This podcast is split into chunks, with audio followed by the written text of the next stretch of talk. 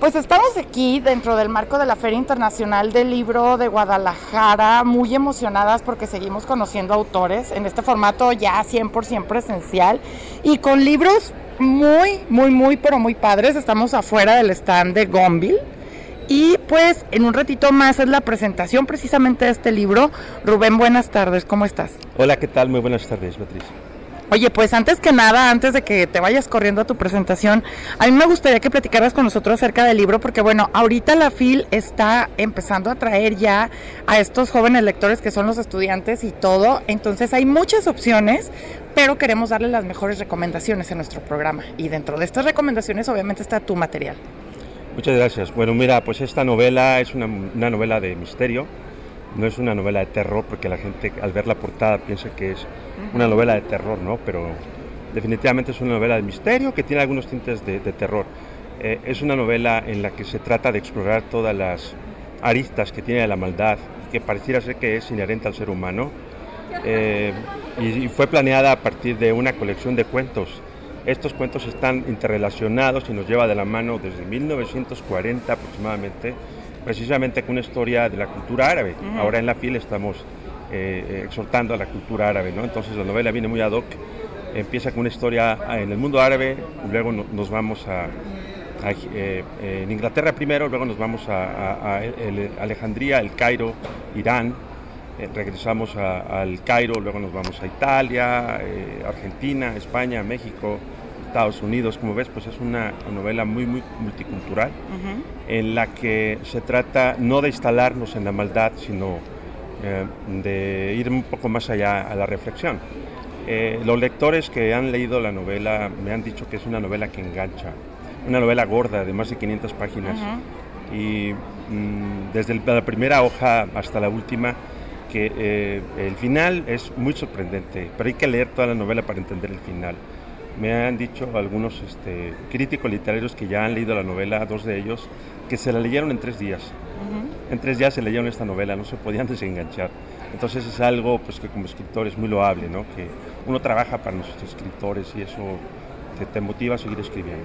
Fíjate que yo empecé mi, mi vida literaria precisamente con novelas de misterio, de terror, eh, y la verdad es de que creo que es una excelente manera de empezar en el ámbito literario. ¿Por qué? Porque de repente cuando tú eres nuevo en la lectura, que pasa que mucho mexicano aún no ha leído un, cuento o un libro, de repente tienes problemas porque también hay muchos eh, mitos y hay muchas cosas referente a la lectura que no son ciertas. Por ejemplo, el término novela, muchos creen que es novela como lo van a ver en la televisión y no se dan a la tarea de descubrir que hay un mundo de novelas de misterio, de, detectives, de muertes, de... Hay, o sea, un catálogo enorme y creo que una excelente manera de descubrir el género de la novela sería a través del inefable rostro de la maldad. Claro, has dado, en el clavo, porque es todo un reto en México ser escritor. Eh, de hecho, es mi segunda obra eh, literaria que se publica. Eh, en un país donde muy, poco, muy pocos leen, donde si acaso leen las redes sociales, pero nada más. Entonces es un enorme, enorme reto el estar escribiendo y, atraerlos, atraparlos, pero no podemos renunciar como país, que somos un país de los más importantes de lengua española, que más ha contribuido a las letras. Entonces, mm, insisto, no, no, podemos renunciar a eso. Y, y sí, efectivamente, fue una colección de cuentos en la que yo me di a la tarea de, cambiar los géneros dentro de la propia novela, porque lo notarás de un, de un cuento a otro cuento, cambia un poco el matiz, porque me transporto y se transporta a, las culturas. ¿no? Algo que yo te mencionaba eh, cuando estábamos nosotras comiendo, que estaba yo hojeando tu novela, eh, está bastante interesante porque también hay muchas menciones. Hay un lenguaje oculto en el arte que te va conectando a otros escritores, a otras personalidades que solamente si entras en los libros te puedes dar cuenta, ¿no? Aquí hay menciones desde Freud, eh, Edgar Allan Poe, etcétera, etcétera. Y este es el mundo oculto de las letras, ¿no? Que te estamos leyendo a ti, Rubén, pero a través de leer a Rubén vamos a ir encontrando menciones de otros grandes de la literatura o de la historia y después nos vamos a lo mejor a interesar por ellos. Claro que sí, este, en, la propia, en la propia historia de la novela se documentan eh, hechos eh, literarios, históricos, Eh, se, documenta también el propio hecho de la novela a través de, personajes como Freud, como bien señalas, como Edgar Allan Poe. Eh, sin embargo, debo ser bien claro que la propuesta es emular un poco a aquellos grandes escritores. El, primer cuento es un estilo totalmente de eh, el, escritor portugués, Saramago. Luego, mm, la segunda historia emulo un poco a Julio Cortázar y a Borges porque es en Argentina. sí, porque es Argentina, ¿no? Y luego la tercera, el tercer cuento que fue el primero que, que escribí porque eh, esta novela comienza al revés, comienza por el final. O eres un tarantino de la literatura. el, el, cuento de la Reconquista me dio la oportunidad de ganar el Premio Nacional de Creación Literaria. A partir de ahí yo me di la oportunidad de deconstruirlo, ir hacia atrás. Y, y precisamente ese último cuento mm, ya es un estilo un poco más propio que sucede y acontece acá en México, ¿no? Si bien es cierto que comienza en España, eh, luego se llama la Reconquista porque los españoles vienen a México a reconquistar porque estamos en el final de los tiempos y eh, sucede el final de los tiempos en Puebla y en Teotihuacán. Y aquí hay una conexión con el primer cuento que sucede en las, pirámides de eh, El Cairo, en Keops, y finaliza con las pirámides acá en México, ¿no? Entonces ahí juego un poco con el misterio, con esas grandes leyendas que existen. Y te adelanto un poco, y es que ya me han pedido que escriba el segundo fascículo. Ya estoy escribiendo el segundo fascículo, eh, porque te deja enganchado y que sigue, ¿no? ¿Qué es lo que viene de, esto? Eh, se ha vendido, estamos en el top 100 de Amazon. Mm, ha tenido una muy buena respuesta la novela y, y esto me anima a mí como escritor a seguirme esforzando y, dejar una impronta literaria. Ah, que por cierto, déjenme comentarles que aquí nos estaba diciendo nuestro estimado Rubén que el inefable rostro de la maldad ya está pues por presentarse también en la pantalla, ¿no? Que bueno, aquí hay todo un tema porque yo ayer estuve platicando con varios escritores y muchos escritores, claro que quieren ver su obra literaria plasmada en la pantalla, ya sea una serie, una miniserie o un largometraje, pero también está la parte qué me va a aportar el cine o qué me va a quitar el cine ¿no? de mi obra. Sí, eh, es un enorme reto. Posiblemente comenzamos, apenas estamos dando los primeros pasos para, para estar en la pantalla grande, pero mm, llevará de 3 a 5 o 6 años para que ya lo pueda ver yo en el cine. ¿no? Incluso está pensando en, un, en, una serie, porque da para mucho la novela. Trae muchas historias que cambian de, de matiz. Y ha sido un esfuerzo, como comentábamos anteriormente, de la editorial para la que publiqué y de mi parte ha sido un enorme esfuerzo, ha sido un equipo que hemos estado este, trabajando conjuntamente para llegar a donde estamos actualmente. Que de hecho yo creo que las, todas las artes se ayudan, ¿no? De repente hay inspiración para un escritor en los mismos libros, de repente tal vez en la música, en la música que te inspira a escribir cierta historia pero el hecho de que las artes estén entrelazadas en sí, la verdad, a mí se me hace súper interesante. Y esto es como la parte mágica de la vida, ¿no? De repente muchas veces nos preguntamos dónde está la magia, dónde está la vida es muy aburrida, etcétera, etcétera. Y la verdad es que tú abres un libro y te transportas a mundos extraordinarios, conoces personajes extraordinarios. Y digo, el costo que te da el, tener todas estas historias a través de un libro, la verdad es de que vale muchísimo la pena. Sí, eh, precisamente es una historia muy honesta la que se cuenta porque mm, eh, se puede hablar mucho de, de, bondad, de maldad, perdón, de bondad, podemos ahondar y, por sí misma está casi casi la historia contada. Faltaba el argumento, ¿no? El argumento era Luis Jost, que era una científica por mi profesión, formación profesional, porque yo soy doctor en economía. y, ahí habría que introducirme al misterio, pero con una carga, un componente de realidad muy particular para que resultara eh, atractiva y se creyera lo que se está narrando. No, no es un as bajo la manga, en el que se hace una descripción y sabrá Dios si existe o no existe aquello, sino que al lector siempre lo deja un poco inquieto con lo que se está proponiendo. Y que de hecho, bueno, también eh, yo creo que, como te lo decía hace un momento, el hecho de que tengamos una de las ferias más importantes en nuestro país, en nuestra ciudad, y de repente no leer, pues realmente estamos perdiendo mucho el tiempo porque creo que ahorita que mencionabas todo el tema de que a veces no leemos ni las redes sociales, pues es la verdad porque todos tenemos un criterio hacia X, ¿no? O sea, hablamos de aborto, está la postura sí, está la postura no, pero nadie tiene definido realmente por qué está tomando una postura, ¿no? Y el libro, sea cual sea el género de lo que quieran hablar, ahí es donde vas a encontrar tú el porqué del pensar o el de opinar de ciertos temas y de cierta manera. Has dicho algo muy interesante y es que paradójicamente tenemos la mejor feria del libro de Iberoamérica, la mejor, incluso superando la de Madrid. Y muy por debajo, poquito, por que la, de Alemania, muy poquito.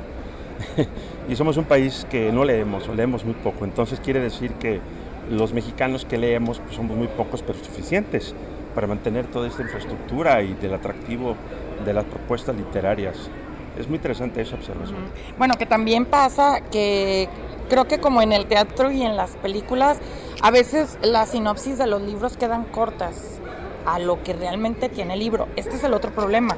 Porque, por ejemplo, si tú estás, vienes a la fila, tienes, no sé, 200, 300 stands, tienes el dinero para comprarte dos títulos y te dejas ir por la sinopsis, realmente queda muy corta, ¿no? Ahí el trabajo de nosotros como presentadores del arte, como embajadores del arte de la literatura, pues de dar las mejores recomendaciones para que el público pueda decidir qué es lo que realmente le interesa. Sí, precisamente escribir la sinopsis fue lo más difícil. Eh, eh, encontrar el núcleo de lo que yo quiero transmitir y me quedé muy corto. Y esto me recuerda a, Churchill, a Winston Churchill, que ganó un premio Nobel de Literatura. Le preguntaron, le pedían a Churchill que fuera a dar una conferencia y él decía, ¿de cuánto tiempo quiere la conferencia? ¿De dos horas? Vámonos ahora. Si le quiere cinco minutos, ven pasado mañana porque eh, destacar la esencia de que quieres transmitir en, tan poco tiempo y que además enganche, pues eso es un enorme reto. Y, como decía Cortázar, ¿no? Mm, mm, quiero decirlo todo, pero no puedo. Queda siempre ahí un sentimiento de, tintas ahogadas en el... Letras ahogadas en, el, tintero, como decía este el poeta español, este, se fue el nombre, mm, García Márquez, no, García Lorca. Decía, hay este, mariposas ahogadas en el tintero. Quiere decir que por mucho que te esfuerces, siempre que, habrá y habrá algo. Y, precisamente por eso es que estoy iniciando ya la segunda, el segundo fascículo que se llama Ángel de Bondad. O sea, primero nos vamos por el lado malo y el lado bueno después. Eh, fíjate que, eh, como te dije, desvelamos el lado malo o la maldad inherente al ser humano pero no, no me instalo en eso, sino es una autocomprensión. Una, una reflexión. Y sí, y en la bondad me está costando tanto hablar de bondad. Es realmente apabullante esto, pero es la verdad. Encontrar actos nobles, actos que sean creíbles. Desinteresados. Sí, y, estoy batallando un poco para lograr la historia, pero ya la tengo en, eh, eh, ideada ¿no? en el tintero. Ok, ahora que está muy de moda también esta parte, creo que ahorita se explota mucho lo malo en todos los sentidos.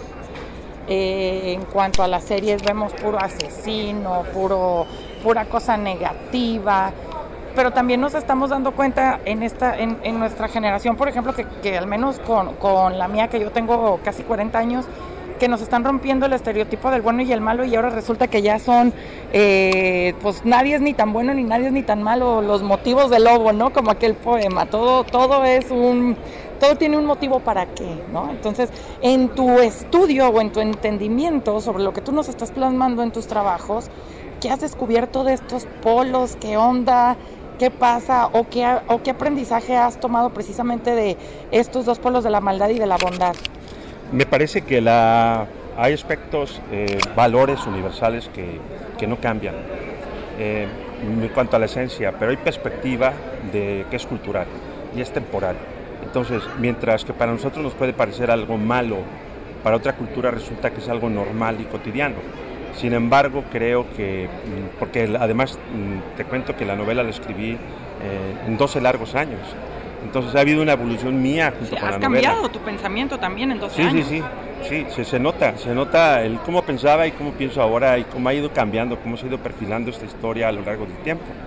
Y, pero finalmente creo que mi apuesta es que se hable de, de, maldad, se trate de abordar a través de la propia conciencia del lector mirando la actuación de los propios protagonistas, o sea, él se extiende en los protagonistas, porque si bien es cierto que la maldad incluye el asesinato, la violación, son también aquellos pequeños detalles que, escapan y que no se analizan, pero que forman parte de la maldad. Y fundamentalmente la novela está llena de esto, de, la burla, de lo propio, del bullying, está cargada de ese, sentimiento, de, ese poder sobre la otra persona, en detrimento de la otra persona. Entonces ahí este, se tiene que ser muy, muy, muy consciente.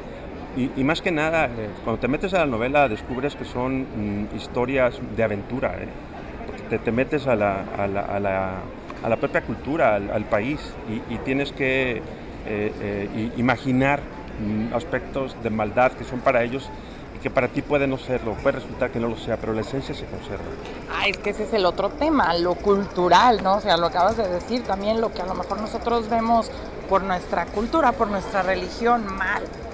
Hay países que piensan totalmente diferente y otra de las cosas también, eh, por ejemplo, si tú te lees un libro a los 15 años y dices, sí, esto está mal en este personaje y después tienes 40 y te han pasado todas las vicisitudes de este camino llamado vida, pues ya entiendes un poco a los villanos. También dices, ah, o sea, por eso hizo estas cosas con cierta maldad. Claro, claro, claro. Este, cuando escuchaba rock, escuchaba Kiss en aquella época, cuando yo escuchaba Kiss estaba prohibido, casi, casi, ¿no? Y ahora pues es son canciones infantiles, casi. Eh, en el caso de la lectura, pues también tiene una evolución. La, propia sociedad está arropando y te dice y te termina en ese momento que sí puedes leer y que no puedes leer. Es una cuestión, como te digo, de convencionalismo es un convencionalismo humano y ese convencionalismo humano está determinado por, por la, sociedad, la familia y, en estos momentos pues pareciera ser que todo es relativo. Entonces, eh, precisamente las historias caen en el relativismo, en ese relativismo que luego se convierte, y aquí mi apuesta es porque la, maldad pareciera ser que es en, eh, el acto externo hacia el prójimo en el que lo dañas, y hasta ahí pero la maldad también es un acto interno que te destruye. Entonces ahí es donde yo entro muy fuerte, en ese relativismo en el que observas que finalmente te estás autodestruyendo a ti mismo. Entonces eso sería pues maldad. Y muy profundo, aparte, o sea, un sentimiento muy profundo porque eh, creo que aquí es donde entra la complejidad de los villanos. Los buenos siempre son más fáciles de interpretar y de eh, por ejemplo, cuando un escritor está armando un personaje que es bueno, siempre es más fácil. El villano es más complejo porque está lleno de motivos, está lleno de razones, está totalmente complicado por un montón de cosas. Entonces, sí, la maldad también tiene como este lado profundo y hasta filosófico, de cierta manera. Sí, y tienes que. Mm, es que ese, es otro gran, gran, gran problema porque ¿El grado de, instrucción, de educación tuya te condiciona? Es una de las preguntas para poder actuar, actuar de tal o cual forma, ¿sí? Porque, ¿Sí? porque la conciencia se genera y se crea por el propio ser humano. Así es, por el criterio. Sí, y, ahí este, mis personajes ahí son eh, de un escenario variopinto. Tengo personajes de una, de una clase social muy baja, hasta mm, Donatella, eh, Antonella, perdón, que es eh, hija de un gran magnate italiano, Entonces, pero finalmente termina actuando como un ser humano, ¿sí? como cualquier otro ser humano. Pues estamos en espera de que hagas tu presentación, pero no solamente eso, sino que también nos traigas el segundo título. Ojalá el año que entra te podamos ver aquí en la feria, que estamos muy contentos porque aparte ya es el formato 100% presencial. Han pasado dos años terribles de, la FIL híbrida que a mí no me gustó para nada. A mí me gusta este contacto con los escritores, con los libros, con la gente. Y pues muchas felicidades por este excelente trabajo. Muchísimas gracias. Sí, el próximo año, primero Dios, estaremos aquí en la FIL. Con la segunda novela, de hecho, vienen, además de esta, el segundo volumen, tengo una novela un poco más mm, autóctona, un poco más regional. Este, y, bueno, pienso estar aquí con tres novelas para el próximo año. Pues queremos entrevistarte con esos tres trabajos. ¿Dónde te encontramos en redes sociales? Obviamente ya vimos que aquí en Gonville podemos adquirir El inefable rostro de la maldad, pero ¿dónde más podemos conseguirlo y dónde te encontramos a ti? Eh, puedes encontrar en las redes sociales, así Inefable Rostro de la Maldad en Facebook, en Instagram. Eh, básicamente tenemos una, una, página web del, de la editorial El Buque, ahí también estamos, o en Amazon o, o en Google Books. Entonces estamos por doquier, incluso en, en, YouTube tenemos videos, para que si quieren mirar los videos se, se, introduzcan a lo que sería la esencia de la novela para que la vayan entendiendo.